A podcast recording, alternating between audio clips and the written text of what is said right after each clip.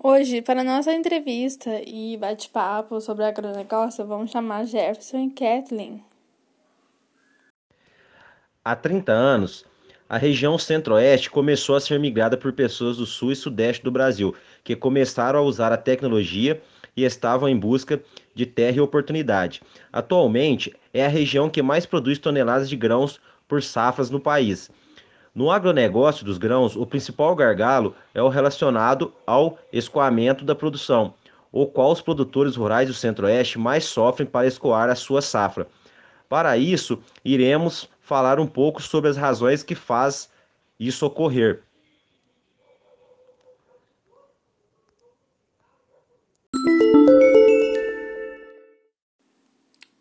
No escoamento do grão, ele acontece gargalo devido aos seguintes fatos: a falta da infraestrutura que afeta o escoamento do grão, fazendo que a distribuição seja de forma mais lenta e ineficiente até os portos.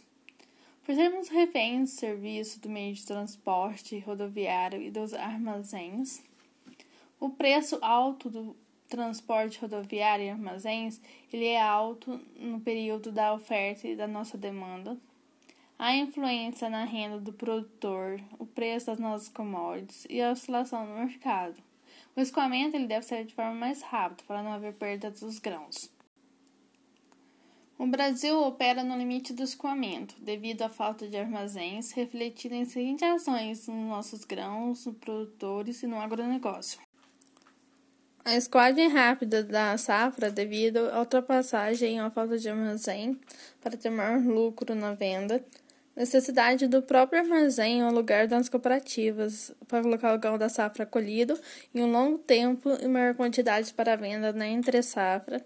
A saca ela fica em lugar inadequado, exposto a diversos tipos de grãos e mistura. Isso ocorre tanto nos armazéns quanto nas cooperativas.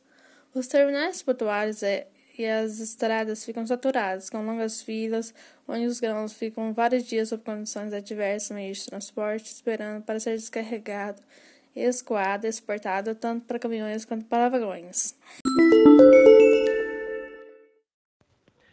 Tecnologia.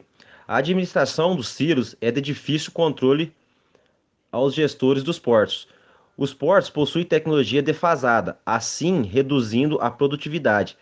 Parte da ineficiência portuária também vem de burocracia em seus procedimentos.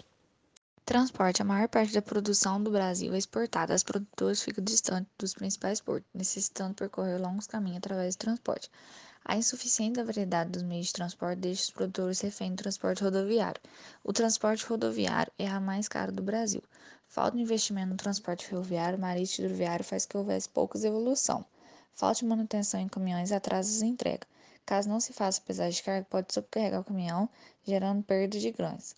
As rodovias não pavimentadas e estrada de terra atolada pode causar acidente. Dificuldade de ingressar a carga do porto e se inicia pelo cruzamento. As dificuldades de integração de bitolas e direito de pesagem de carga são gargalos que diminuem a eficiência locomotiva dos portos. De acordo com o Departamento Nacional de Infraestrutura de Transporte, 58% da movimentação de carga no Brasil são feitas pelas rodovias, quando o ideal seria 30%, e o mesmo aproveitamento que deveria ser feito nas hidrovias, que haja que hoje responde por apenas 13%, as ferrovias devia ser a principal modalidade utilizada para esse tipo de frete, passando sua capacidade de 25% para 35%.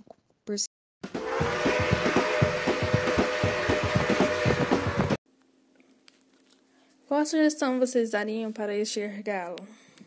Soluções. Para diminuir alguns gargalos, como o uso de transporte rodoviário, custo, tarifa de armazenamento e perdas, estudos e projetos de transporte ferroviário estão sendo realizados no centro-oeste do Brasil, tendo em vista a modernização da logística de escoamento e produção da região. O projeto prevê o entrocamento de três ferrovias, passando no norte de Mato Grosso, em Lucas do Rio Verde, até o Porto de Santarém